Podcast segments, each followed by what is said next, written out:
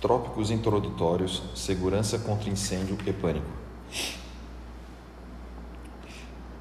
Observando a figura, você pode perceber algumas similaridades entre alguns dos incêndios. Tomemos como exemplo os incêndios de Londres, no mercado público de Florianópolis, no galpão da Global Logística de São Francisco do Sul, no Hotel Renard e no edifício Wilton Paz de Andrade. Todos possuem em comum a falta de compartimentação na carga de incêndio. Já nos incêndios da Ponte Colombo Salles e no Hospital de Caridade você pode perceber a ausência de gerenciamento de riscos e perigos e a indisponibilidade de informações pertinentes ao combate dos incêndios. Nos exemplos apresentados no infográfico, ainda pode ver que nos casos mais antigos, como o ocorrido em Londres em 1666, não havia qualquer forma de sistema preventivo.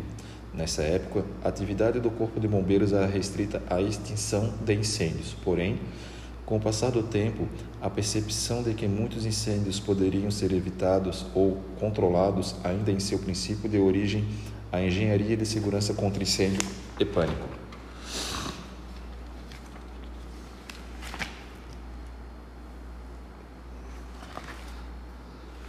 Essa atividade foi desenvolvida com o objetivo de minimizar o risco à vida e reduzir a perda patrimonial em edificações, atuando na prevenção de incêndios, com exceção das edificações residenciais unifamiliares, e passou a ser uma atividade do Corpo de Bombeiros e outras entidades governamentais. A seguir, você será apresentado a termos e conceitos relevantes para o atendimento de como identificar, regulamentar e fiscalizar os principais perigos de riscos de incêndio. Gerenciamento de perigos e riscos de incêndio nas edificações.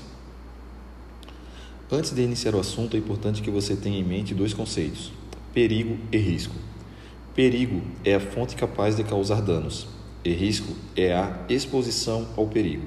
Portanto, na atividade de segurança contra incêndio, gerenciar riscos significa identificar e atuar sobre os perigos de incêndio existentes nas edificações, visando reduzir a probabilidade de ocorrência dos incêndios e ou limitar sua severidade.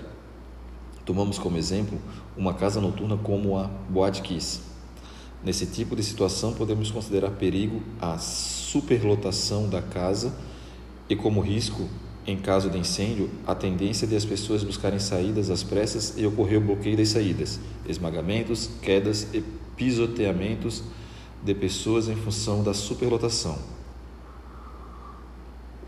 Neste caso, o gerenciamento, o gerenciamento de risco deveria prever o limite máximo de público no local, de acordo com os meios de saída existentes e ter uma brigada de incêndio à disposição para conter qualquer princípio de incêndio.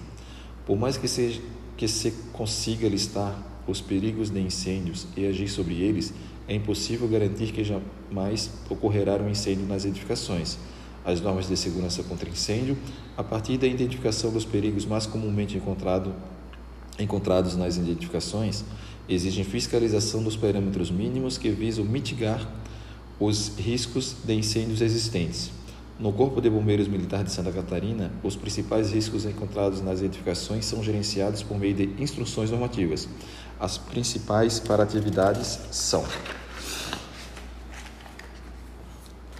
IN 03 Carga de incêndio.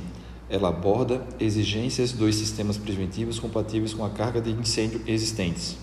IN 08 que são as instalações de gás combustíveis, GLP e gás natural determina a forma correta de acondicionamento de gás combustível de acordo com a quantidade pretendida e a classificação da identificação.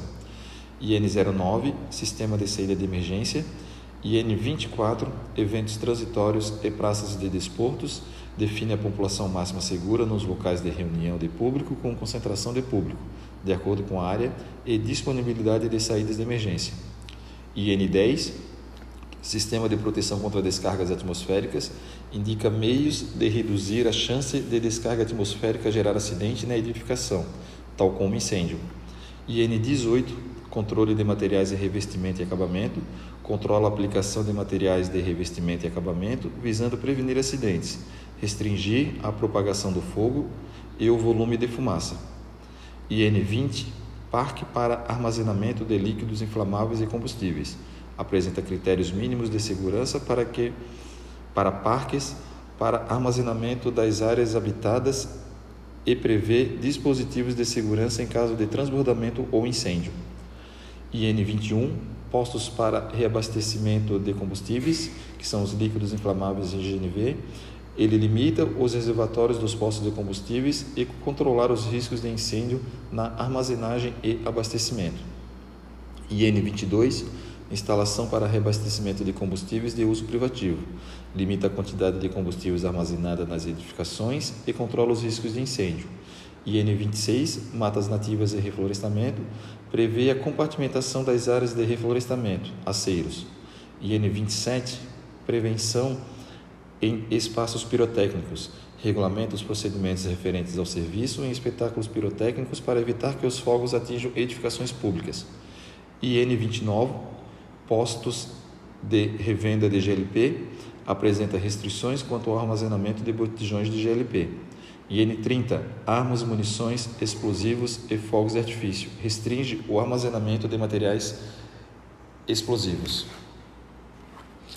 Atenção! Existem dois perigos de incêndios relevantes que ainda não são tratados por norm instruções normativas: produtos perigosos e instalações elétricas de baixa tensão. Essas hienes estão sendo produzidas pelo bombeiro no intuito de auxiliar os bombeiros militares no gerenciamento desses tipos de risco.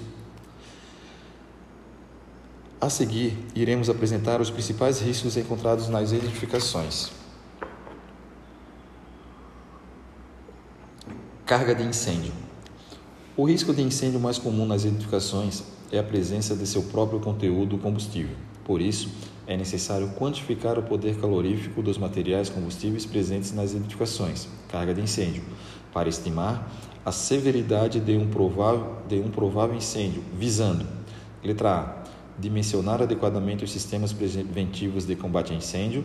Letra B. Compartimentar cargas de incêndio elevadas em ambientes capazes de resistir ao incêndio por certo tempo, restringindo a abrangência e velocidade de propagação dos incêndios.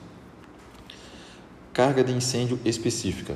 Carga de incêndio específica é o valor da carga de incêndio dividido pela área do espaço considerado, expresso em quilocalorias por metro quadrado. Com essa informação, você pode conhecer a concentração da carga de incêndio. A severidade do incêndio em um galpão de 1.000 metros quadrados será diferente em uma sala de 10 metros quadrados, para a mesma quantidade de material armazenado. Veja o exemplo a seguir, considerando uma tonelada de plástico. É, material armazenado de plástico. Local, um galpão de 1.000 metros quadrados, massa 1.000 quilos, poder calorífico 7.500 cal caloria por quilo, carga de incêndio 750 mil calorias, carga de incêndio específica 7.500 calorias por metro quadrado. Já numa sala de 10 metros quadrados temos 1.000 quilos, 7.500 calorias por quilo, 750 mil calorias, porém a carga de incêndio específica temos 750 mil calorias por metro quadrado. Carga de incêndio ideal. Sabemos que as unidades de energia, que são a caloria ou joule, são de difícil visualização prática. Por isso, algumas normas de segurança contra incêndio, incluindo as de Santa Catarina, utilizam o termo carga de incêndio ideal, que é a representação da carga de incêndio específica equivalente à madeira padrão. Retomando ao exemplo anterior do galpão e da sala contendo material plástico, ao converter a carga de incêndio específica em carga de incêndio ideal, você pode dividir esse valor pelo poder calorífico da madeira padrão, que é equivalente a 4.550 calorias por quilo. Glossário. Por madeira padrão, entendemos a madeira utilizada no engradado montado e incendiado no ensaio de determina, determinação da capacidade extintora para extintores classe A, prevendo na ABNT NBR 9443 tratar-se do pinho do Paraná, com umidade entre 7% a 15%, cujo cada quilograma possui poder calorífico de 4.550 quilocalorias. Classificação do risco de incêndio pela carga de incêndio ideal. A classificação de risco de incêndio como risco entenda-se aqui severidade. Dentro da norma de segurança contra incêndio em Santa Catarina, está relacionada à carga de incêndio, quando leve, sendo leve quando menor que 60 kg por metro quadrado, médio entre 60 e 120 kg por metro quadrado e elevado quando maior que 120 kg por metro quadrado. Para fins de dimensionamento de sistemas, em algumas situações, como para definição de reduções e isenções do sistema preventivo em locais com baixa quantidade de materiais combustíveis, temos a definição de carga de incêndio desprezível. Essa definição é utilizada para cargas de incêndio ideal inferiores a 5 kg por metro quadrado.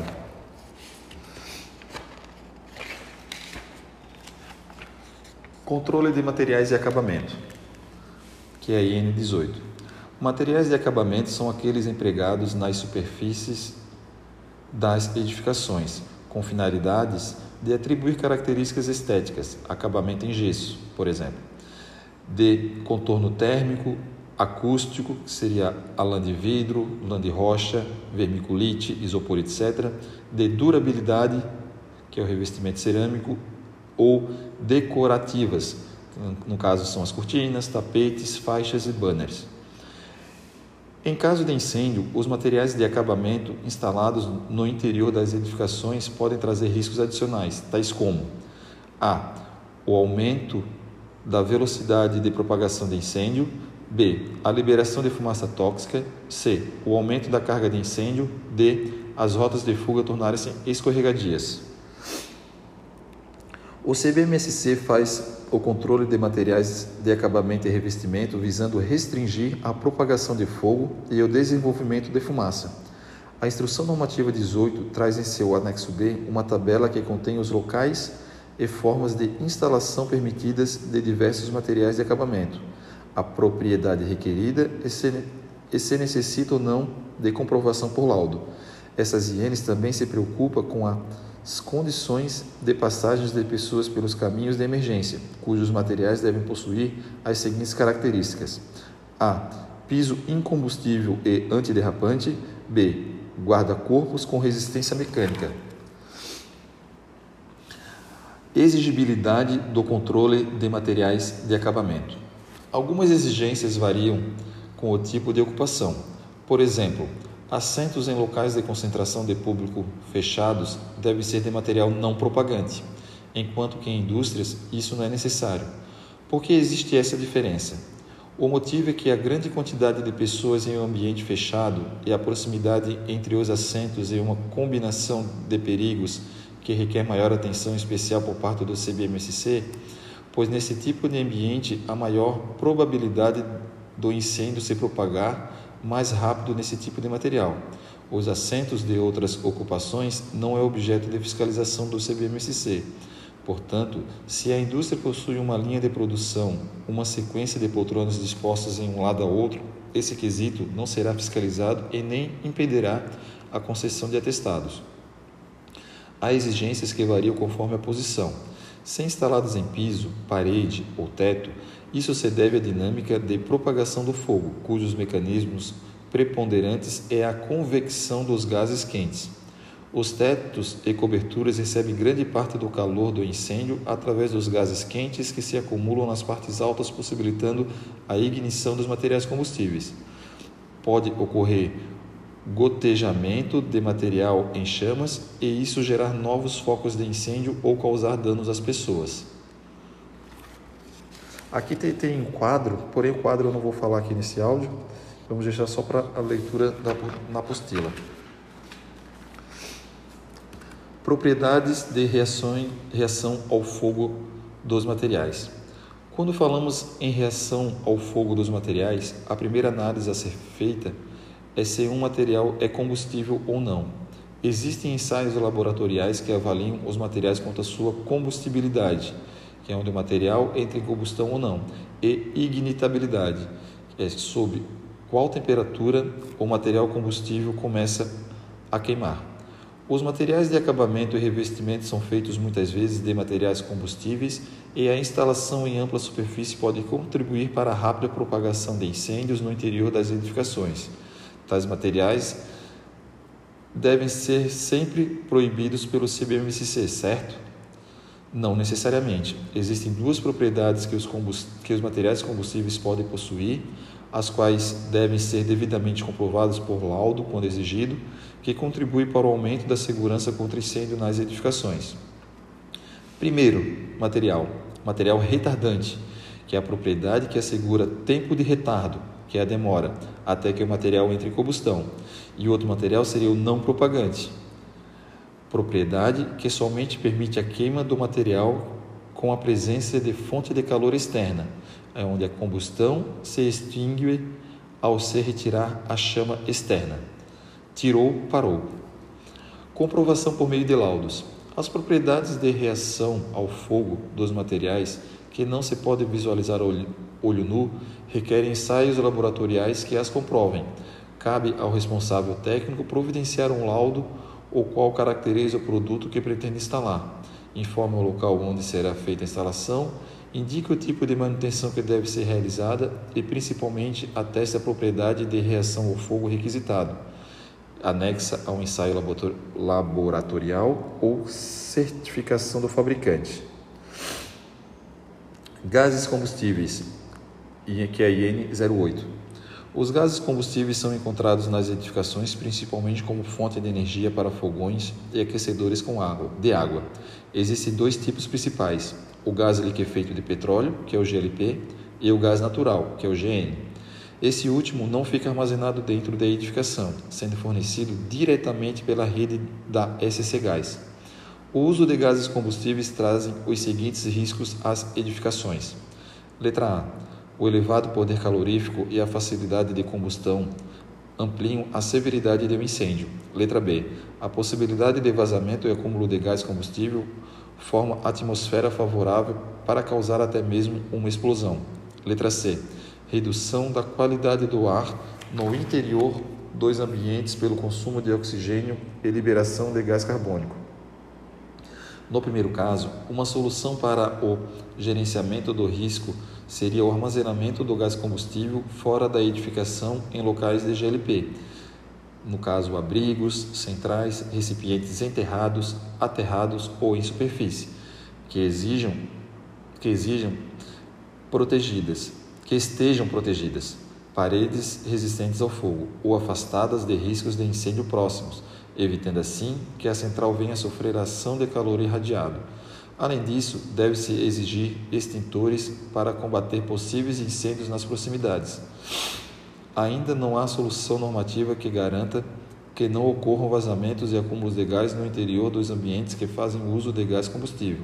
Além disso, a fiscalização da instalação do aparelho a gás nas edificações residenciais multifamiliares não é realizada pelo CBMSC, pois tal instalação é realizada apenas após a vistoria de habites da edificação e as vistorias de funcionamento posteriores não englobam as áreas privativas.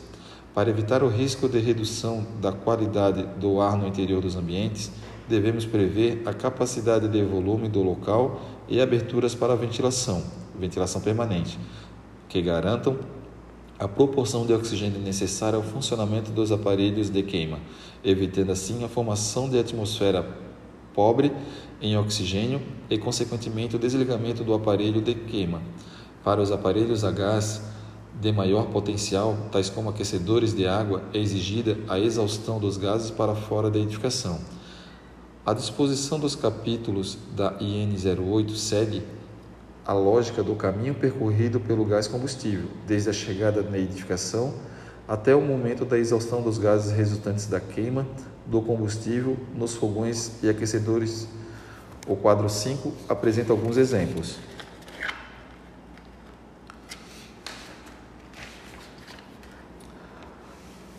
Quadro 5 Exemplo de gerenciamento de riscos. Locações de GLP. Pela quantidade de gás, até 90 kg de GLP é permitido abrigo, acima disso, somente centrais. Instalações maiores que 5 mil kg requerem recipientes de superfície, enterrados ou aterrados. pela localização dos recipientes, afastar-se de riscos de ignição ou de locais que possam acumular gases. Características construtivas: paredes protege, protegem recipientes da irradiação térmica de incêndio próximo. Ventilações dificultam o acúmulo de gás em caso de vazamento. É melhor dispersar que acumular. Dimensionamento do tipo e quantidade de recipiente. Compete ao responsável técnico a supervisão do aparelho a gás em funcionamento e responsabilidade do usuário. Se não funcionar, o problema é entre ele e a companhia de gás. O conjunto de regulagem e medição do gás natural é a interface entre a rede de gás natural e a edificação. Sua instalação é de competência da companhia SC Gás. Válvula de corte geral de gás da edificação. Permite o desligamento de emergência do fornecimento de gás para toda a edificação e jusante da locação de gás ou CRM. Mesmo com o desligamento de emergência, ainda haverá certa quantidade de gás acumulada na rede primária e secundária. Redes de distribuição de gás. Rede primária. Admite-se pressões de até 1,5 kg por centímetro quadrado, permitindo a distribuição de grande quantidade de gás para os ramais secundários. Rede secundária. Após a redução de pressão para os valores de uso dos aparelhos de queima, que são entre 0,02 a 0,03 kgf por centímetro quadrado, no caso de fogões domésticos. Abrigo de medidores, interface entre duas redes. Nele estão instalados um registro de corte do tipo fecho rápido, que é exclusivo para cada unidade consumidora, permitindo o corte individualizado ao deixar o local sozinho e a manutenção dos dispositivos. Adequação de ambientes. Ao definir um volume mínimo de aberturas de ventilação permanente para renovação de ar ambiente, faz-se a adequação do ambiente para o funcionamento do aparelho a gás. Exaustão dos gases de combustão. Aparelhos que consomem maiores quantidades de gás, tais como os aquecedores de passagem, devem possuir exaustão de gases para fora do ambiente, reduzindo o risco de intoxicação de pessoas. Esse foi o quadro 5. Sempre que houver interrupção do fornecimento de gás combustível em decorrência do atendimento do CVMCC, deve-se previamente esclarecer ao síndico e ou responsável na edificação sobre a necessidade de informar aos usuários daquela edificação sobre o reinício do fornecimento de gás.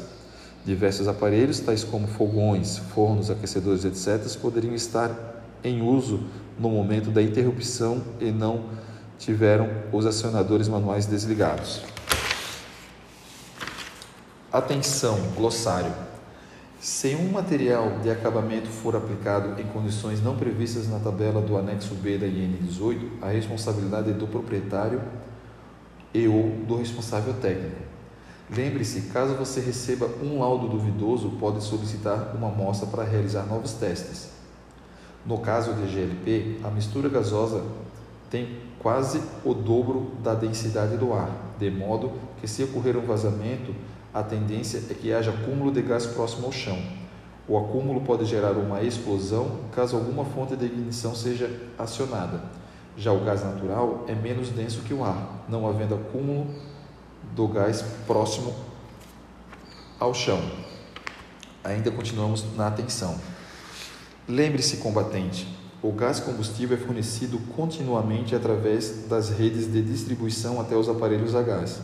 Sem qualquer dispositivo automático que promova o fechamento automático da rede em caso de incêndio ou vazamento, portanto, deve-se utilizar as válvulas de corte do gás existente na edificação em caso de emergência. As comumente encontradas são a geral, que é próxima à central, no patamar ou andar da edificação e no próprio local de consumo. A instalação incorreta da exaustão dos aquecedores de água a gás pode causar risco de morte por meio da liberação e acúmulo de monóxido de carbono no interior do ambiente. Agora vamos falar sobre superlotação de público. Na verdade, vamos falar no próximo no próximo áudio. Superlotação de público. Moraes e Vidal explicam que a superlotação de público é um fator que é associado A necessidade de abandono imediato da edificação em casos de incêndio pode aumentar o número de vítimas e a severidade das lesões causadas pelos seguintes fatores: a. As pessoas tendem a se mover mais rápido do que é normal. B. Os indivíduos começam a pressionar uns aos outros para sair. C. A passagem de pessoas através dos vãos, que no caso é portas, por exemplo, torna-se descoordenada. D. Formação de bloqueios nas saídas. E. Formação de congestionamentos. F. Pessoas machucadas ou caídas tornam-se obstáculos, retardando ainda mais a saída. G. A tendência ao comportamento de massa aumenta, ou seja, os indivíduos passam a fazer o que os outros estão fazendo. H. As saídas alternativas são negligenciadas. Cabe ressaltar que superlotação em locais de reunião de público é um dos cinco casos definidos na Lei 16.157 como de grave risco e, portanto, é passível de interdição. Descargas atmosféricas. A descarga atmosférica é uma corrente elétrica muito intensa que ocorre na atmosfera com típica duração de meio segundo e trajetória média com comprimento entre 5 a 10 km. Ela é consequência do rápido movimento de elétrons de um lugar para outro. Os elétrons se movem tão rapidamente que fazem o ar ao seu redor iluminar-se, resultando em um clarão, e aquecer-se, resultando em um som. Embora a potência de um raio seja grande, sua pequena duração faz com que a energia seja pequena, algo em torno de 300 kWh, equivalente ao consumo mensal de energia de uma casa pequena. Não há como evitar a ocorrência de uma descarga atmosférica em uma edificação, quando algumas condições estão estabelecidas, como, por exemplo, aproximação de nuvens carregadas, indução de cargas opostas na superfície da edificação e proximidades, aumento do campo elétrico até a ruptura da resistência dielétrica do ar e descarga de cargas elétricas pelo caminho de menor resistência elétrica entre a nuvem e a terra, podendo esta conter partes da edificação condutoras elétricas ou não. O Sistema de Proteção contra Descargas Atmosféricas, que é o SPDA, oferece um caminho para que a descarga atmosférica ocorra com menos riscos às edificações e seus ocupantes, nas extremidades da edificação são instaladas captores metálicos, que tendem a concentrar em si as cargas elétricas induzidas pelas nuvens carregadas, que po poder das pontas, aumentando a probabilidade de ruptura da resistência dielétrica do ar através do caminho que leva o captor à nuvem. Nos casos de descarga nuvem-solo, que representam 90% das ocorrências, as cargas negativas geradas nas nuvens são drenadas para o solo. No SPDA, é o aterramento, barras metálicas em contato direto com o solo, que transfere as cargas recebidas dos condutores de descida para a terra. A terra possui grande quantidade de matéria que absorve as cargas elétricas. O caminho elétrico criado entre os captores e o aterramento é feito pelos condutores de descida. A NBR 5419-2, que versa sobre a proteção contra descargas atmosféricas, estabelece os requisitos para análise de risco em uma estrutura devido às descargas atmosféricas para a Terra e fornece um procedimento para avaliação de tais riscos. A extensão de danos e falhas na vizinhança depende das características das estruturas e das características da descarga elétrica. Última forma, descarga atmosférica. As principais características das estruturas relevantes para o efeito das descargas atmosféricas, apontadas pela AD Normas 2018, incluem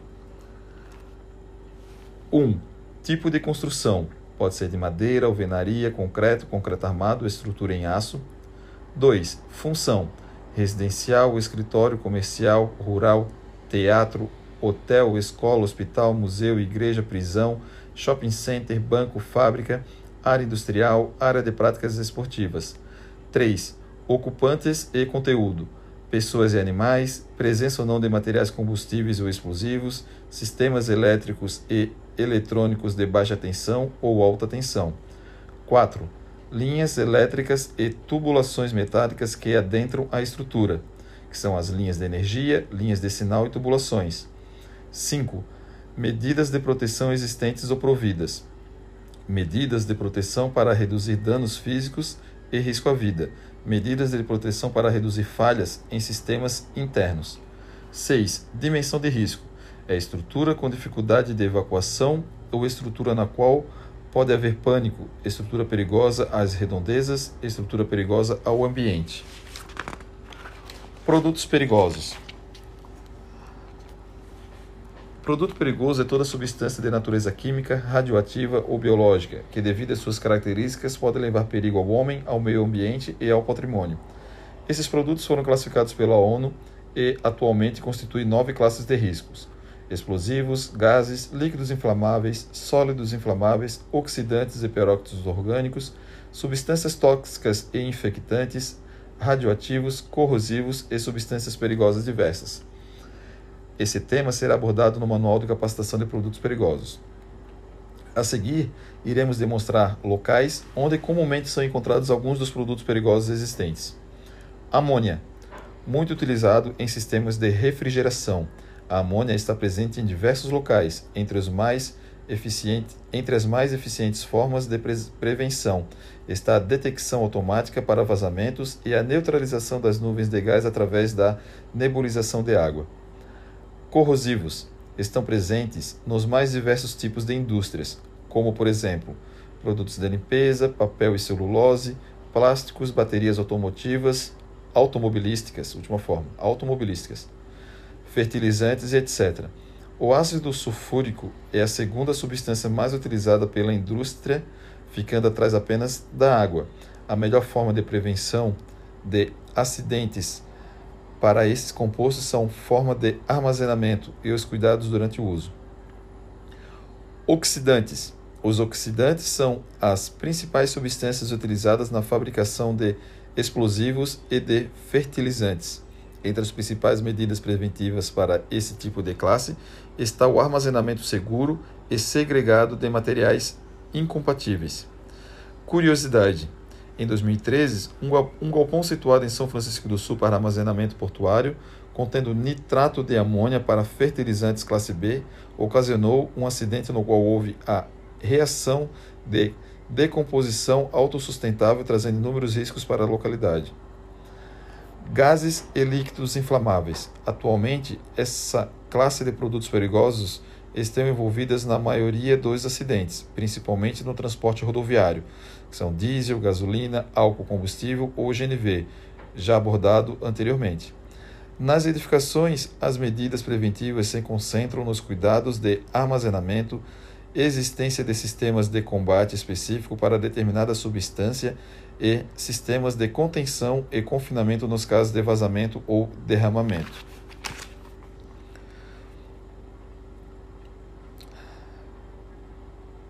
É salutar que as viaturas do CBMSC administrativas operacionais contenham o Manual de Atendimento de Emergências com Produtos Perigosos, o Manual do ABIQUIM. Lembre-se que este manual é somente uma fonte de informação inicial para os primeiros 30 minutos do acidente. Eletricidade. A energia térmica liberada em uma falha elétrica, curto-circuito, por exemplo, pode dar início a um incêndio caso existam materiais combustíveis nas proximidades. O uso incorreto da eletricidade, como circuitos elétricos sobrecarregados, inexistência ou instalação inadequada de disjuntores, uso não supervisionado de equipamentos elétricos e defeitos de fabricação nos equipamentos é a causa da maioria dos incêndios investigados pelo CBMCC, onde a causa foi identificada. O CBMSC ainda não possui instrução normativa que regula o uso de instalações elétricas de baixa tensão. No entanto, a BNT NBR 5410 apresenta boas práticas para instalações elétricas de baixa tensão. Atenção! Lembre-se, combatente, ao gerenciar o risco elétrico de uma edificação no quadro de distribuição de energia, você deve desligar a chave geral, não alternando a posição dos demais disjuntores. Se você não se sentir seguro quanto à qualidade da instalação e decidir desligar todos os disjuntores, atente para a posição que os encontrou, especialmente os desarmados, pois esta informação será solicitada na fase da investigação do incêndio.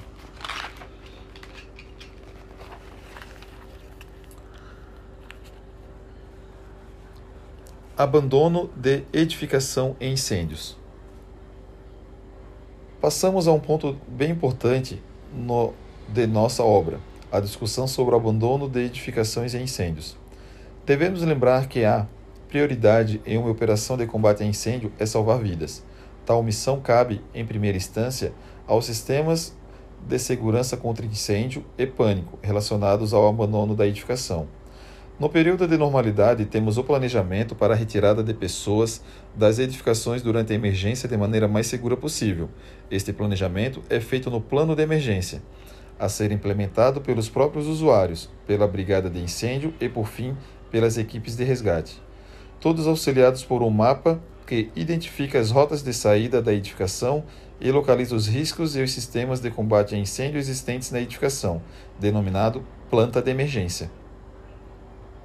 Em caso de emergência, com necessidade imediata de abandono da edificação, o principal sistema de segurança contra incêndio em pânico entra em ação e não pode falhar, a saída de emergência, a qual deve estar obrigatoriamente bem sinalizada e iluminada, mesmo que a energia da edificação seja descontinuada. O sistema de detecção e alarme de incêndio geralmente é classificado como um sistema de combate a incêndio, Neste material, o acionamento é entendido como o divisor de águas entre o período de normalidade e o início do período de emergência, pois as pessoas devem se retirar da edificação assim que o alarme tocar, existindo uma emergência real ou não. Entre as instruções normativas do CBMSC relacionadas ao abandono de edificação de incêndio, destacamos as seguintes: IN 09 Sistema de saída de emergência ela regula o dimensionamento de saídas de emergência, portas, escadas, rampas locais para resgate aéreo, elevador de emergência. IN11, Sistema de Iluminação de Emergência, aborda a intensidade da iluminação das rotas de saída. IN12, Sistema de Alarme e Detecção de Incêndio, instrui sobre detecção automática de incêndio, acionadores manuais, sinalizadores sonoros e visuais e tipo de central de alarme. IN13, sinalização para abandono do local, sinalização das rotas de saída. IN 28, Brigada de Incêndio, normatiza a implantação da Brigada de Incêndio. IN 31, Plano de Emergência, apresenta meios para a definição do plano de emergência e planta de emergência. Detecção e alarme de incêndio. O sistema de detecção e alarme de incêndio visa primeiramente detectar o incêndio logo em seu início, ou possibilitar que alguém indique esta ocorrência por meio de acionadores manuais, botoeiras, após alertar os ocupantes da edificação por meio dos sinalizadores sonoros, alarmes e visuais. O abandono da edificação deve ter início, deve ter início. O cérebro do sistema se chama central de alarme, o qual pode acionar demais outros dispositivos de proteção contra incêndio automaticamente após o disparo do alarme. Detectores automáticos de incêndio são sensores posicionados nas edificações para mensurar alguma variável física que possa identificar o incêndio, tais como temperatura, fumaça ou chama. O tipo de detector a ser escolhido para cada aplicação depende da classe de incêndio que apresenta maior probabilidade de ocorrer no local em princípios de incêndio, em que materiais sólidos predominam a geração de fumaça, enquanto em líquidos inflamáveis predominam as chamas. Cabe ao responsável técnico pela edificação realizar a escolha do tipo de sensor. Os detectores de incêndio, mais comumente encontrados em edificações residenciais, multifamiliares e comerciais, são os detectores de fumaça. Esses tipos de detectores são inadequados para locais que possuam fumaça ou partículas em suspensão em condições normais de operação, tais como cozinhas industriais e indústrias que processam tecidos ou grãos. Nesse caso, se aplicam filtros nos sensores ou devem ser utilizados sensores de temperatura. Acionador manual. O acionador manual é o dispositivo existente nas edificações que pode ser acionado por qualquer pessoa que identifique uma emergência Ao apertar a botoeira do alarme, um sinal é enviado, enviado à central de alarme. O acionador deve ser encontrado facilmente pelos ocupantes da edificação, de modo a permitir maior celeridade no aviso aos demais ocupantes. Assim, esses podem iniciar a evacuação e as equipes de socorro podem dar início às operações de resgate e combate. Por esse motivo, o acionador deve ser instalado nas áreas comuns de acesso e ou circulação, próximo às rotas de fuga ou agrupado aos demais equipamentos de combate a incêndio. Qualquer ponto no interior da edificação deve estar no máximo a 30 metros de distância de um acionador manual.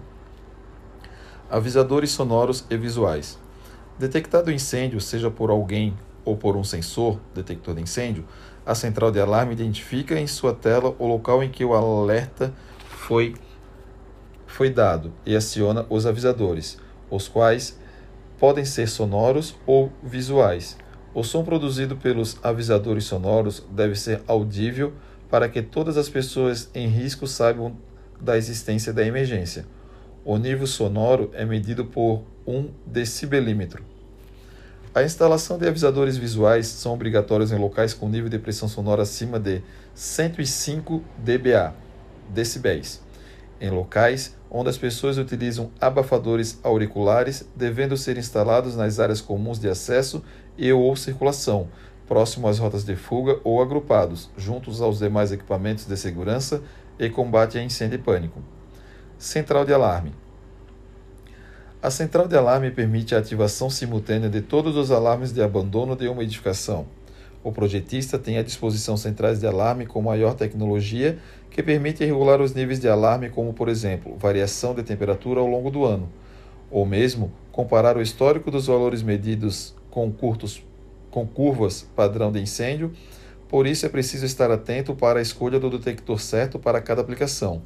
Ambas possibilidades aumentam a confiabilidade do sistema, reduzindo o número de alarmes falsos.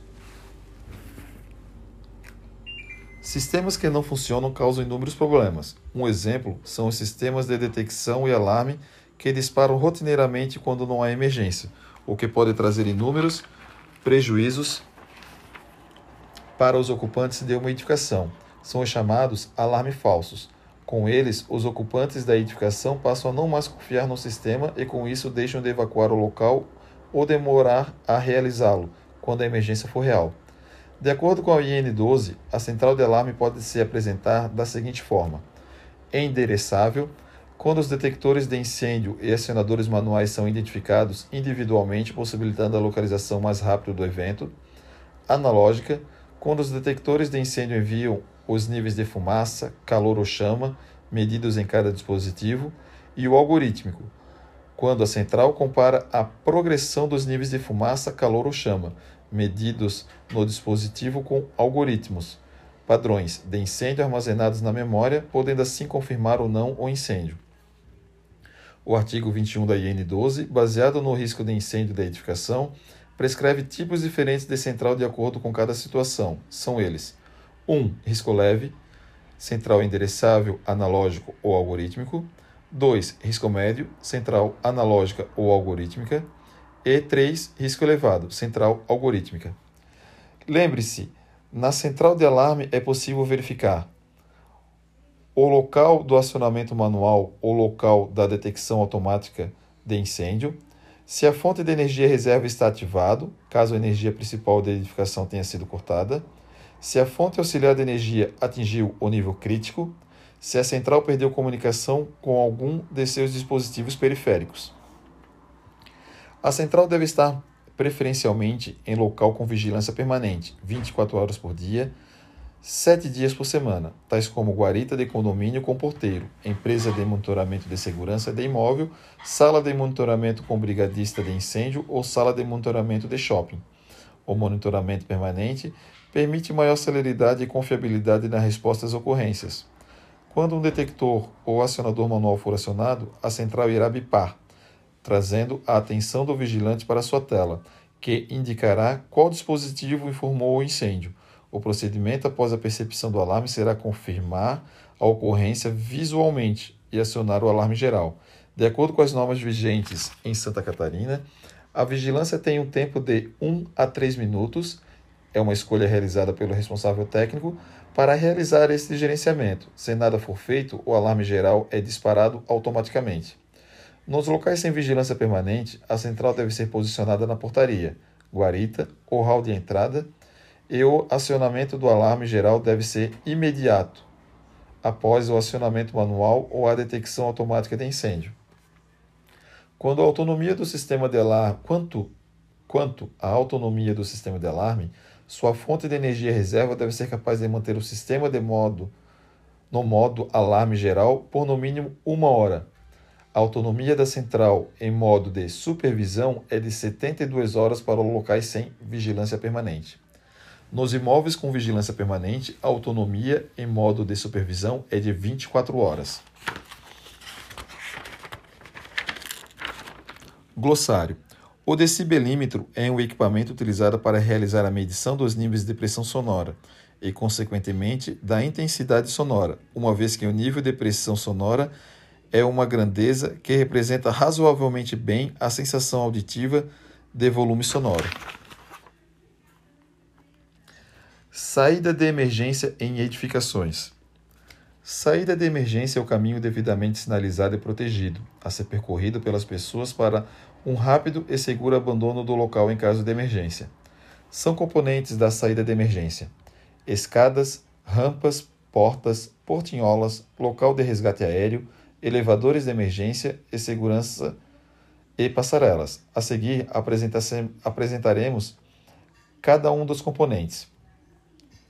Atenção! A descarga é a parte final da saída de emergência de uma edificação que liga a escada, rampa ou corredor com a área externa da edificação ou ao logradouro público. Normalmente é o pavimento térreo. Escadas. Em qualquer edificação, os pavimentos sem saída em nível para o espaço livre exterior devem conter escadas e ou rampas de emergência, as quais devem possuir corrimãos em ambos os lados, patamares, iluminação de emergência e sinalização nas paredes, em local visível, indicando o número do pavimento correspondente e no pavimento de descarga deverá ter sinalização indicando a saída. É importante ressaltar que as escadas e as rampas não podem ser utilizadas como depósitos, pois em caso de incêndio pode obstruir a passagem ou queimar em seu interior. A quantidade total de escadas varia conforme o tipo de ocupação e altura da edificação, a lotação de público e a distância máxima a ser percorrida até a escada.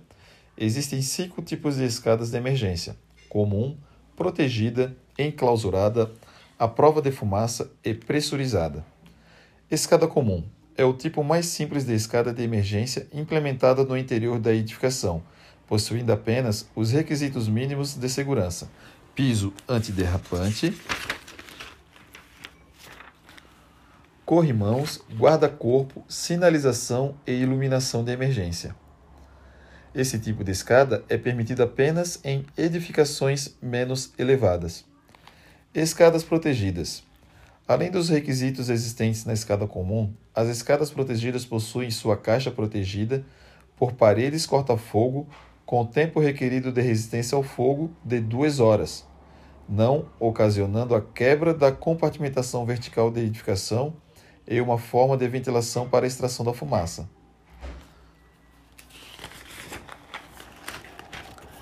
Escada enclausurada. A abertura de portas das escadas protegidas nas áreas tomadas por fumaça pode facilmente inundar toda a caixa da escada protegida. Para resolver esse problema, é indicada a instalação da escada enclausurada. A escada apresenta as características da escada protegida e mais uma antecâmara possuindo abertura para duto de extração de fumaça, o qual oferece um meio para a saída da fumaça antes da caixa da escada. Escadas à prova de fumaça. Semelhante às escadas enclausuradas, porém com um duto de entrada de ar na antecâmara para a renovação mais rápida do ar. Nesse tipo de escada, o TRRF das paredes é elevado para 3 horas. Escadas pressurizadas. Nesse tipo de escada, o sistema de alarme e detecção, ao identificar o incêndio, aciona a pressurização da escada onde ar puro é captado do exterior da edificação e pressurizado por meio de ventiladores. Dessa forma, mesmo com a abertura e fechamento das portas durante a saída das pessoas, a entrada das equipes de resgate, a contaminação de ar da escada por fumaça é mínima. Portas. A largura das saídas pode ser dimensionada conforme a quantidade de pessoas que por elas sairão, no caso de uma emergência. A classificação e os riscos existentes na edificação são informações vitais para a determinação da largura das saídas e, por consequência, a população máxima naquela edificação. Por exemplo, uma casa noturna requer saídas de emergências mais complexas, complexas do que uma edificação residencial multifamiliar. A maior parte das portas de saídas devem estar concentradas na fachada de entrada da edificação, pois, como é o local por onde as pessoas costumam entrar, há uma tendência delas buscarem esse local nos casos de emergência. A versão vigente do artigo 18 da IN 09, de 14 de março de 2014, versa sobre os critérios de definição de caminhamento máximo a ser percorrido para as edificações que possuam pavimento, o pavimento no mesmo nível do logradouro público, das quais destacamos. Inciso 3. Para os locais de reunião de público, com ou sem concentração de público, o caminhamento máximo será de 25 metros, considerado do ponto mais distante até a saída de emergência. Inciso 4. Boates, clubes noturnos em geral, salões de baile, restaurantes dançantes ou bares dançantes devem ter de 50 a 70% das saídas de emergência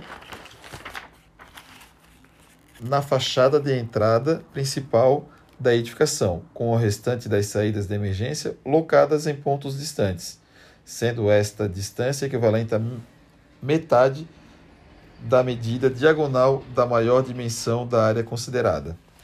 O dimensionamento da largura das saídas de emergência é realizado considerando-se uma condição de evacuação ordenada, onde as pessoas estão enfileiradas sem, empur sem empurrarem umas às outras.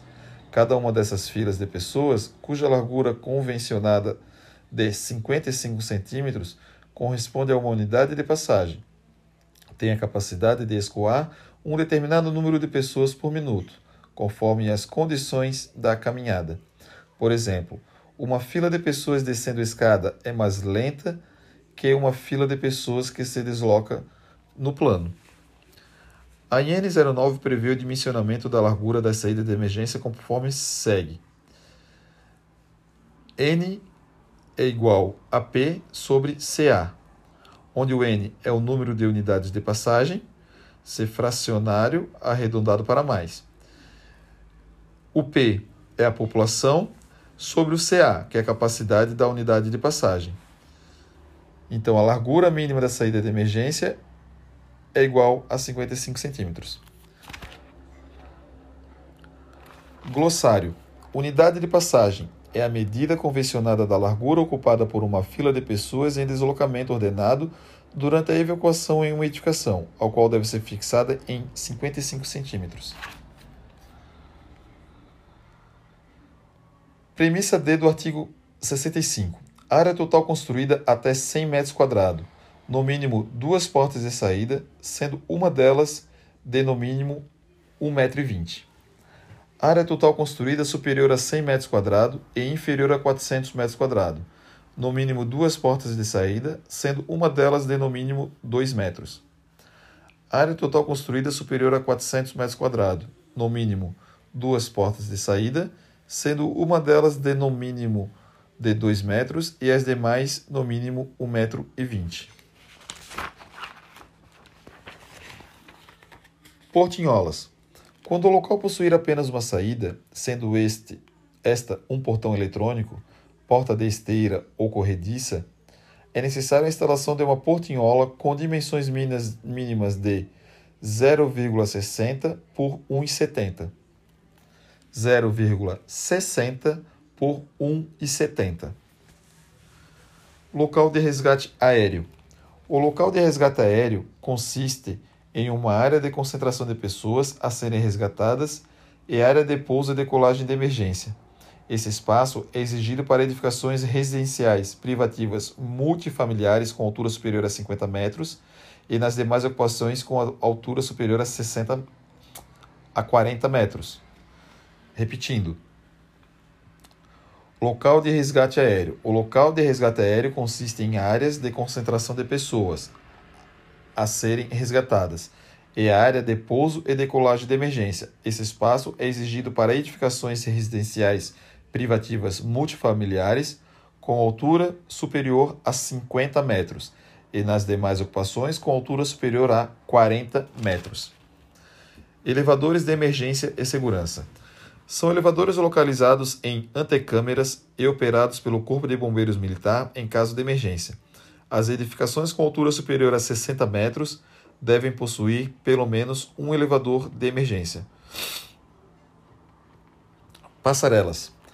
A passarela de pedestre permite a transposição de pessoas de uma edificação para um local protegido, distante do sinistro, podendo este ser uma outra edificação próxima. Dessa forma, uma edificação se torna rota de fuga alternativa de outra. Glossário: Lux é a unidade de medida física do fluxo luminoso, iluminamento, de uma fonte de luz que incide, que incide sobre uma superfície situada a uma certa distância dessa fonte. É mensurada através de um equipamento chamado de luxímetro.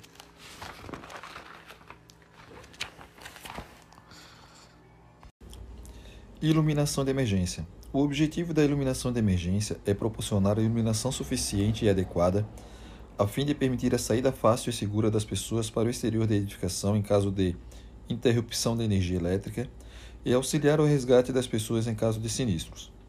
A iluminação de emergência deve entrar em funcionamento automaticamente no caso de desligamento ou corte de energia elétrica, e sua fonte de energização de emergência deve ser projetada para manter seu funcionamento por no mínimo uma hora de autonomia, exceto para locais de reunião de público com concentração, hospitais com internação e edificações com altura superior a 100 metros, onde sua autonomia deve ser de duas horas pois esses locais requerem maior tempo para a realização do abandono da edificação e eventual busca e resgate pelas equipes de socorro.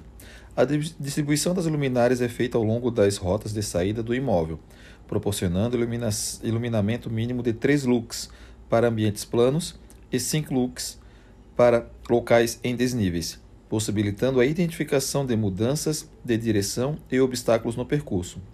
As luminárias devem ser instaladas imediatamente acima das aberturas, exceto em escadas enclausuradas ou pressurizadas, nas quais se admite a instalação no teto.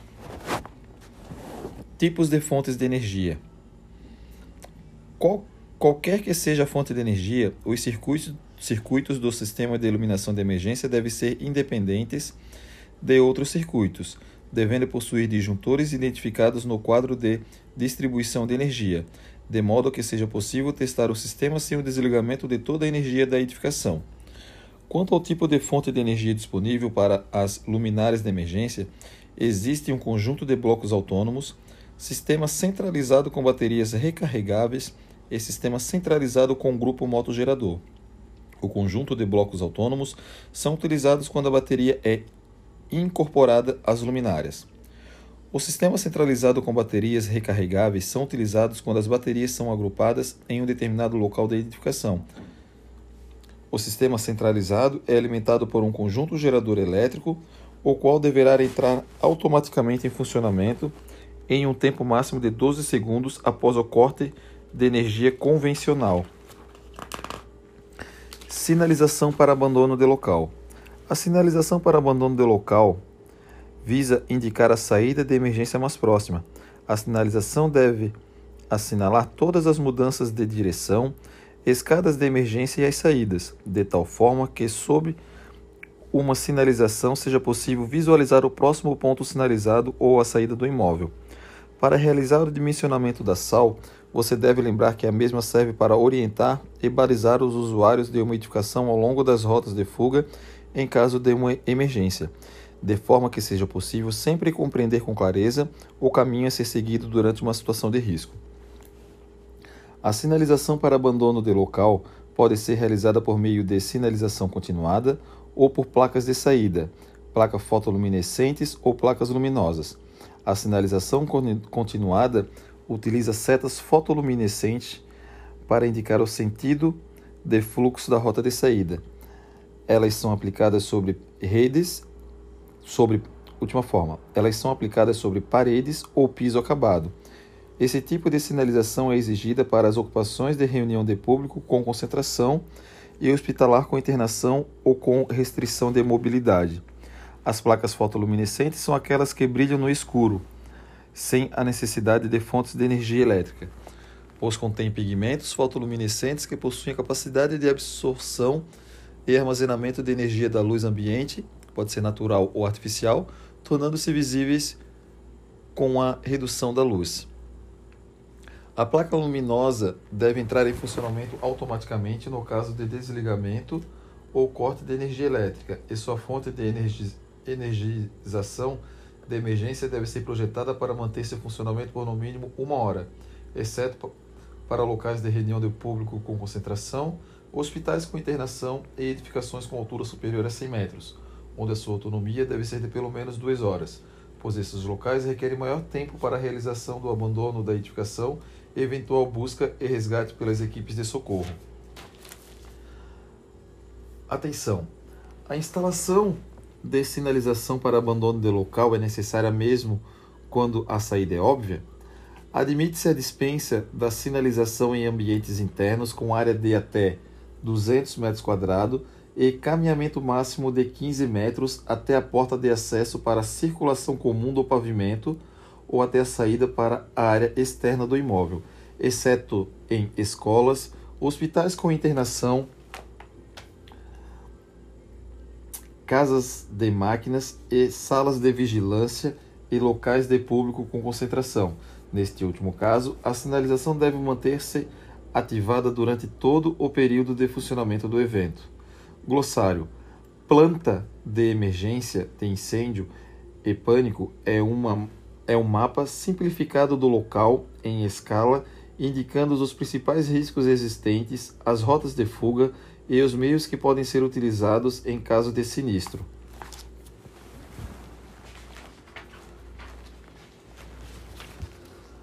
Plano de emergência e brigada de incêndio. Plano de emergência é documento que contém os procedimentos que devem ser adotados pelas pessoas ocupantes do imóvel em caso de situação de emergência para a elaboração de um plano de emergência contra incêndio e pânico, é necessário realizar uma análise preliminar dos riscos de incêndio, buscando identificá-los, relacioná-los e representá-los em planta de emergência de incêndio e pânico. O conhecimento da edificação é outro fator importante a ser considerado. Em ocupações transitórias como hotéis e pousadas, os Ocupantes tendem a não conhecer os caminhos a serem seguidos em caso de emergência. Por isso, há a, a fixação da planta de emergência no interior de cada quarto. Se as características de evacuação e o atendimento às vítimas tendem a ser distintas, faz-se necessário medidas de emergência planejadas para cada edificação em sua especificidade. Atenção! O ponto de encontro é local onde a população evacuada do imóvel deverá ser concentrada, aguardando até a definição final da ocorrência.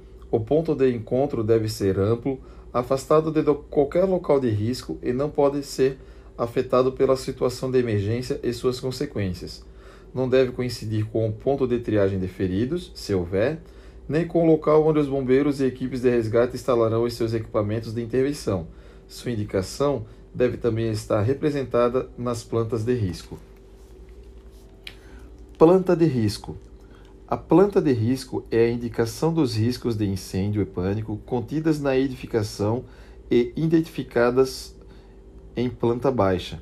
O objetivo dela é subsidiar as ações de prevenção e os procedimentos básicos de emergência contra incêndio e pânico, permitindo que os brigadistas, equipes de emergência e bombeiros possam traçar suas estratégias de combate de forma a não ficarem expostos a riscos desnecessários além de otimizar as ações de salvamento, combate e evacuação do imóvel.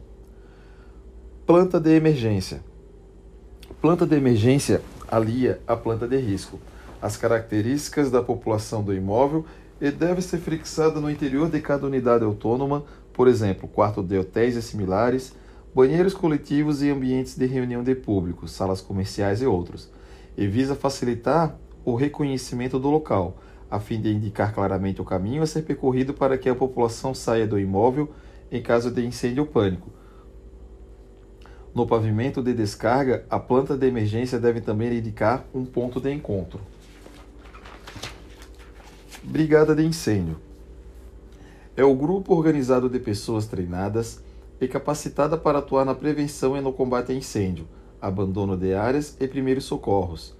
O artigo 84, 87 da IN 04 apresenta as terminologias de segurança contra incêndio e pânico, dando destaque ao fato de o grupo pode ser composto por brigadistas voluntários e particulares, cujas finalidades são realizar atividades de combate ao princípio de incêndio, primeiros socorros, inspeção dos sistemas preventivos contra incêndio e pânico e implementação do plano de emergência da edificação. A Brigada de Incêndio possui papel estratégico na aplicação do plano de emergência e irá atuar conforme os procedimentos básicos de emergência contra incêndio e pânico previstos no plano de emergência. Procedimentos básicos de emergência contra incêndio e pânico.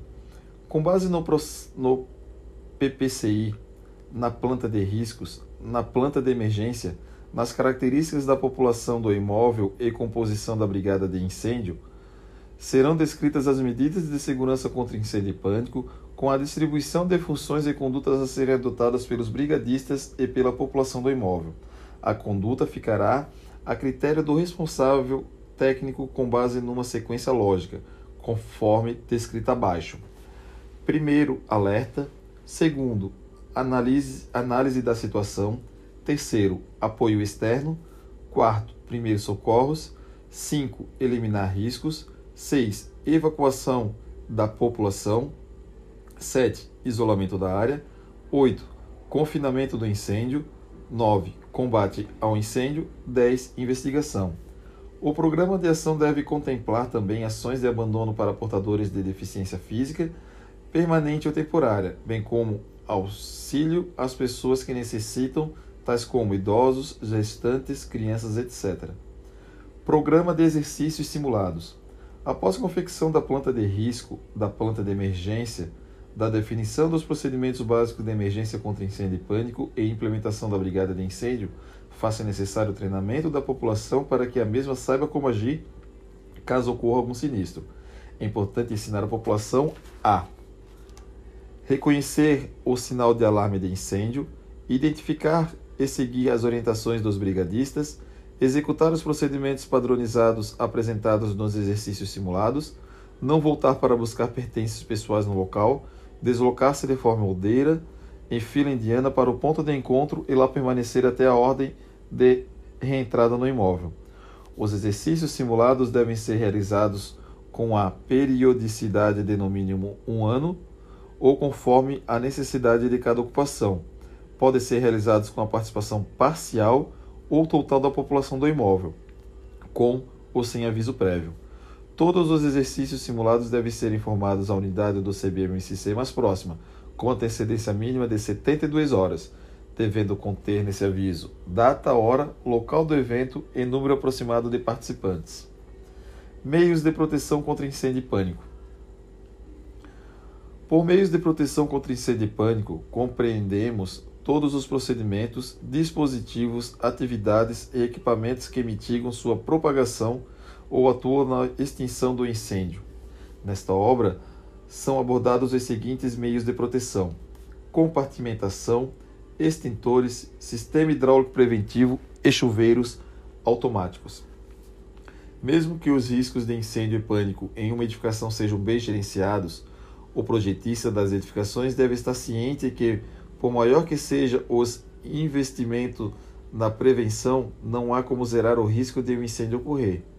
Quando o incêndio acontece, entra em cena os meios de proteção contra incêndio.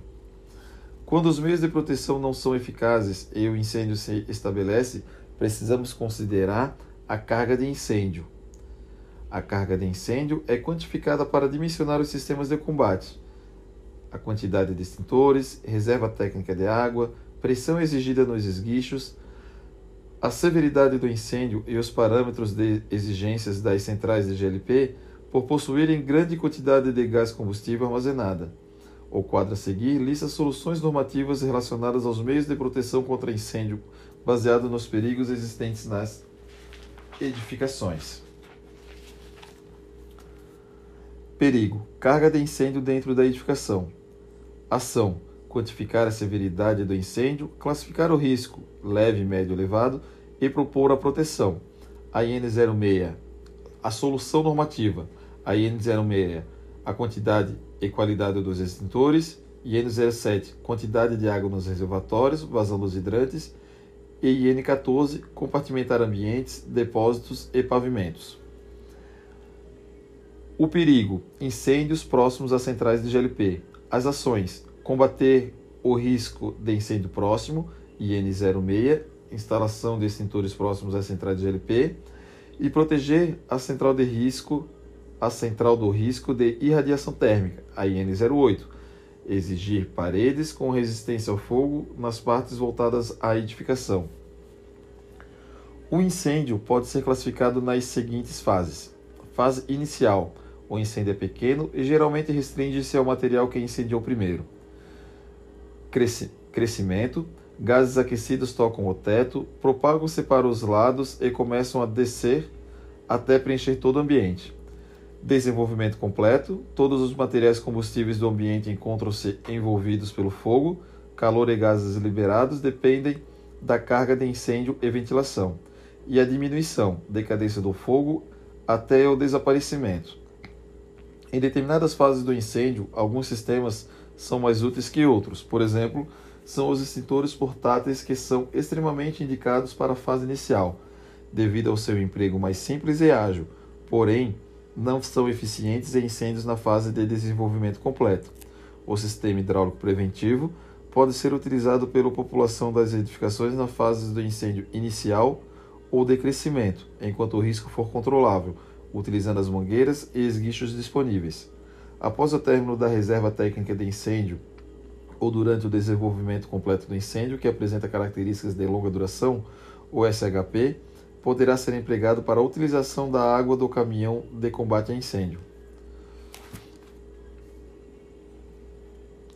Considerando que a cada 10 metros de coluna d'água corresponde a uma pressão manu manométrica de 1 kgf por centímetro quadrado, apenas para sustentar a coluna d'água que alimentará um hidrante que esteja acima de 100 metros de altura, são necessários prontamente 10 kgf por centímetro quadrado, o que já significa o limite de operação de boa parte das bombas de combate a incêndio existentes nos caminhões, sem levar em consideração as perdas de carga e a pressão sobressalente requerida nos esguichos.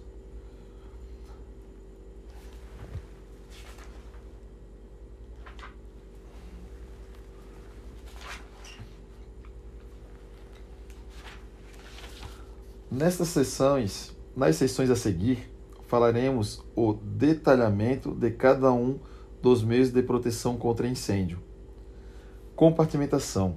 A compartimentação é a medida de proteção constituída de elementos de construção resistentes ao fogo destinados a prevenir a rápida propagação do incêndio e dos produtos da combustão o crescimento do incêndio a ponto de ameaçar a vida dos ocupantes da edificação, das edificações próximas e dos bombeiros que realizarão o combate a incêndio. Para dimensionar o tamanho máximo dos compartimentos de uma edificação, devem ser considerados os seguintes parâmetros: altura e ocupação da edificação, carga de incêndio, capacidade de resposta do Corpo de Bombeiros e disponibilidade de chuveiros automáticos. Compartimentação horizontal. No caso de compartimentação horizontal, os elementos construtivos corta-fogo separam ambientes de um mesmo pavimento visando conter o incêndio no local de origem, evitando assim sua propagação horizontal. Qualquer abertura que venha a ser realizada nas paredes corta-fogo precisa manter as características de compartimentação, como por exemplo, portas e vedadores corta-fogo, selagem corta-fogo nas passagens das instalações prediais registros corta-fogo nas tubulações de ventilação e de ar condicionado. Compartimentação vertical. Na compartimentação vertical, os elementos construtivos corta-fogo separam pavimentos consecutivos, contendo o incêndio no local de origem e dificultando a sua propagação vertical. É constituída primariamente dos entrepisos ou lajes corta-fogo e quaisquer aberturas nelas. Não pode comprometer as características de compartimentação. São medidas aplicadas às aberturas e vãos, vedadores corta-fogo, enclausuramento de dutos em paredes corta-fogo, enclausuramento de escadas por meio de paredes e portas corta-fogo, selagem corta-fogo nas passagens de dutos, registros corta-fogo nas aberturas em cada pavimento dos dutos de ventilação e de ar-condicionado. O CBMSC está produzindo uma instrução normativa que versa sobre compartimentação. Atualmente, este tema é abordado em outras INs, como por exemplo a IN 09, que trata das exigências de resistência ao fogo em sistemas de saída de emergência. Propagação do incêndio por fora da edificação. A transmissão de calor e fumaça por meio de convecção possibilita a propagação dos incêndios pelas partes externas das edificações, sendo necessária atenção especial às características construtivas das fachadas, paredes resistentes ao fogo na envoltória do edifício e compartimentação vertical por meio de vedação, quando as fachadas forem de vidro. Para manter o isolamento entre si em caso de incêndio, dois compartimentos distintos que estejam no mesmo pavimento, porém separados entre si por parede corta-fogo, não devem possuir aberturas externas com proximidade inferior a 2 metros, sob pena de permitir a propagação do incêndio por fora da edificação. Este cuidado com a localização de aberturas com portas e janelas deve ser tomado para que a compartimentação horizontal e vertical não seja comprometida. Caso as aberturas externas possuam menos de 2 metros de distância entre si, a parede de compartimentação deve ser prolongada em 90 centímetros fora da edificação. Para manter o isolamento em caso de incêndio, dois compartimentos distintos que estejam em pavimentos sobrepostos, separados por entrepiso corta-fogo, não devem possuir aberturas externas com proximidade inferior a 1,20 m. A medida é feita a partir da verga do pavimento inferior até o peitoral do pavimento acima. Caso contrário, o entrepiso corta-fogo deve ser prolongado para fora da edificação em 90 centímetros. Compartimentação por cortinas automáticas. Os elementos da compartimentação normalmente estão incluídos nas características construtivas da edificação. Entretanto, existe a possibilidade de incluir resistência ao fogo após a eclosão do incêndio, por meio de cortinas automáticas que descem sob comando do sistema de alarme e detecção. A compartimentação por cortinas pode ser empregada inclusive em uma edificação que possua pavimentos não compartimentados como você pode observar na figura a seguir. As cortinas automáticas podem ser instaladas com os seguintes objetivos: compartimentação de incêndio, proteção das saídas de emergência, proteção de fosso de elevadores e proteção de escada externa. Extintores de incêndio. Extintores são sistemas preventivos portáteis que têm como finalidade combater princípios de incêndio, isto é, combater o fogo em sua fase inicial, extinguindo-o antes que ele expanda e se desenvolva. Existe uma grande variedade de extintores de incêndio, os quais podem variar quanto ao tamanho, peso, né? classe de fogo e capacidade extintora. Os agentes extintores podem ser água, espuma mecânica, dióxido de carbono, denominado CO2, pós-químicos que podem ter variações em suas bases químicas, por exemplo, o POBC e o POABC. Projetar um sistema de extintores consiste em selecionar corretamente o tipo, a quantidade e a localização dos extintores necessários para se combater os princípios de incêndio. Cada recipiente é chamado de unidade extintora, o qual possui uma capacidade de extinção de fogo, em conformidade com a natureza do material combustível e a intensidade do incêndio. Os extintores devem estar distribuídos pela edificação de forma que sejam visíveis e acessíveis quando forem necessários.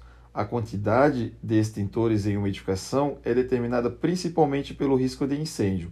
Conforme o risco de incêndio, é prevista uma distância máxima a ser percorrida até a unidade extintora mais próxima. Risco de incêndio leve, extintor portátil 30 metros, extintor sobre rodas, rodas 30 metros. Risco de incêndio médio a elevado, extintor portátil 15 metros, extintor sobre rodas 30 metros. A altura máxima para a instalação deve ser de 1,60 m, medidos da alça de transporte até o piso acabado. Quando as unidades extintoras portáteis forem locadas em suporte sobre o piso, a sinalização deve estar agregada ao suporte, mesmo quando afastada da parede. Para a sinalização de coluna, deve ser previsto sobre o extintor uma faixa vermelha com bordas de amarelo, contendo a letra E, em negrito, em todas as faces da coluna. Durante as vistorias para funcionamento ou habite-se, os extintores devem possuir as seguintes características: estarem pressurizados, verificar indicação no manômetro, possuírem lacres íntegros, não apresentarem corrosão, deformação ou indicações de avarias, estarem com componentes externos, que seria mangueira, difusor, alça de transporte, etc., íntegros e sem danos, terem etiqueta de instrução legível, possuírem teste hidrostático dentro do prazo de validade. Sistema hidráulico preventivo. O sistema hidráulico preventivo, também conhecido como sistema de hidrantes e mangotinhos, é constituído por uma rede de tubulações que tem a finalidade de conduzir água de uma reserva técnica de incêndio por meio da gravidade ou pela interposição de bombas, permitindo o combate do princípio de incêndio através da abertura de hidrante para o emprego de mangueiras, esguichos e o emprego do mangotinho. O SHP possui três funções principais.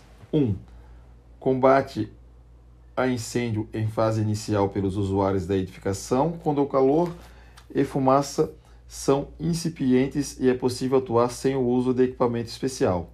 2 combate a incêndios pelo CBMSC através da pressurização de água do caminhão de combate a incêndio diretamente no hidrante de recalque e utilização das mangueiras de esguichos próprios, com equipe de combate a incêndio devidamente equipada de EPI e EPR. 3. Utilização da reserva técnica de incêndio de uma edificação para abastecimento de água em operações de combate a incêndio nas proximidades. Atenção! Fica proibido instalar unidades extintoras em escadas, rampas, antecâmeras em seus patamares, e seus patamares, a fim de não obstruir rotas de fuga. Da mesma forma, é proibido depositar materiais acima e abaixo das unidades extintoras. Reserva técnica de incêndio. A reserva técnica de incêndio diz respeito ao volume de água da edificação destinado exclusivamente ao combate a incêndio. O reservatório da RTI deve ser o mesmo da água para o consumo da edificação. Assim fica garantida a renovação constante da água. O volume de água mínimo que deve estar armazenado na RTI é definido em função da classificação do risco do incêndio e da área total construída do imóvel. Atenção, lembre-se, quanto mais próximo verticalmente o hidrante estiver do reservatório, menor será a pressão de água em sua saída. Os reservatórios podem ser elevados, garantindo-se a pressurização pela força da gravidade, ou inferiores, onde é necessária a pressurização da água por bombas de incêndio, além de reservatórios ao nível do solo ou subterrâneos. Fontes naturais de água perene, como lagoas, lagos, rios ou açudes, podem ser utilizados como reservatórios inferiores. Vazão dos hidrantes mongotinhos. A vazão mínima requerida diante da mangueira e os tipos de guichos do sistema hidráulico preventivo depende do risco de incêndio da edificação. Quanto maior a carga de incêndio da edificação, maior a vazão necessária para combater o incêndio. Mantendo-se condições iguais de abertura de esguichos e registros, pode-se afirmar que a vazão fornecida é proporcional à pressão de água no interior do SHP. Em alguns casos, faz-se necessário aumentar a pressão por meio de interposição de bombas de incêndio, visando garantir as vazões requeridas. Isso é necessário quando o reservatório não possuir elevação suficiente em relação ao hidrante. Para reservatórios inferiores ao nível do hidrante ou abaixo dele, é necessária a utilização de bombas de incêndio para pressurizar a água do SHP. Por isso, a necessidade de se ter duas bombas alimentadas por fontes de energias distintas, reduzindo-se a probabilidade de falhas. As bombas de incêndio, principal e reserva, são acionadas de forma automática, com a simples abertura de qualquer hidrante ou magotinho. O desligamento deve, no entanto, ser manual na casa de bombas. A autonomia mínima exigida a plena carga é de 2, 4 ou 6 horas, conforme o risco de incêndio da edificação, leve, médio ou elevado, respectivamente. A pressurização do sistema hidráulico preventivo também pode ser realizada por meio de hidrante de recalque, dispositivo posicionado para a utilização do Corpo de Bombeiros Militar para retirar água da RTI da edificação, abastecendo o caminhão ou para pressurizar o SHP com água do caminhão, visando utilizar os hidrantes hemogotinhos dos pavimentos onde, está sendo, onde se está combatendo o incêndio. Essas duas operações conflitantes retirada e pressurização de água só são possíveis com a correta instalação da válvula de retenção, a qual é projetada para que não haja retorno da água para dentro da RTI em caso de pressurização da rede através do hidrante de recalque, permitindo apenas o fluxo de água da RTI para a canalização do SHP, não o inverso. Hidrante e mangotinhos. Hidrantes são pontos de tomada de água onde há uma ou mais saídas contendo válvulas globo-angulares com seus respectivos adaptadores, mangueiras de incêndio, esguichos e demais acessórios para combate a incêndio, os quais não estão conectados para ponto emprego. Os mongotinhos são de uso muito mais prático comparado ao uso de hidrantes, principalmente por não ser necessário o lançamento de mangueiras conexões da mangueira ao hidrante e conexão do esguicho à mangueira. Operações que podem ser complexas aos leigos. Por esse motivo, deve ser privilegiado o uso de mangotinhos em edificações residenciais multifamiliares com mais de 15 pavimentos, por exemplo, onde a pronta re resposta do cidadão é viabilizada por um sistema mais simples. Todavia, onde é requerida maior vazão e pressão como nos locais com maior carga de incêndio, risco médio elevado, é fundamental a existência do hidrante em todos os pavimentos para uso do Corpo de Bombeiros. Sistemas de chuveiros automáticos. Chegamos à última sessão sobre meios de proteção. Abordaremos os sistemas de chuveiros automáticos, os quais podem ser definidos como pequenos chuveiros fixados ao nível do teto que acionam automaticamente quando suas ampolas se rompam com a elevação da temperatura.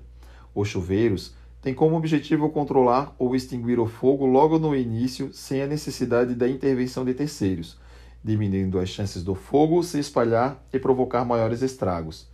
Cada chuveiro possui uma cápsula com um líquido que se expande e se rompe quando aquecida e como os chuveiros são estão diretamente conectados a uma tubulação, a água é liberada automaticamente. Os chuveiros possuem as seguintes partes: primeiro, corpo, parte do chuveiro automático que contém rosca para fixação na tubulação e serve como suporte aos demais componentes. 2. Defletor ou difusor, componente destinado a quebrar o jato sólido de forma a distribuir a água. 3. Obturador, componente destinado à vedação do orifício de descarga e que também atua como base para o elemento termosensível tipo buldo de vidro.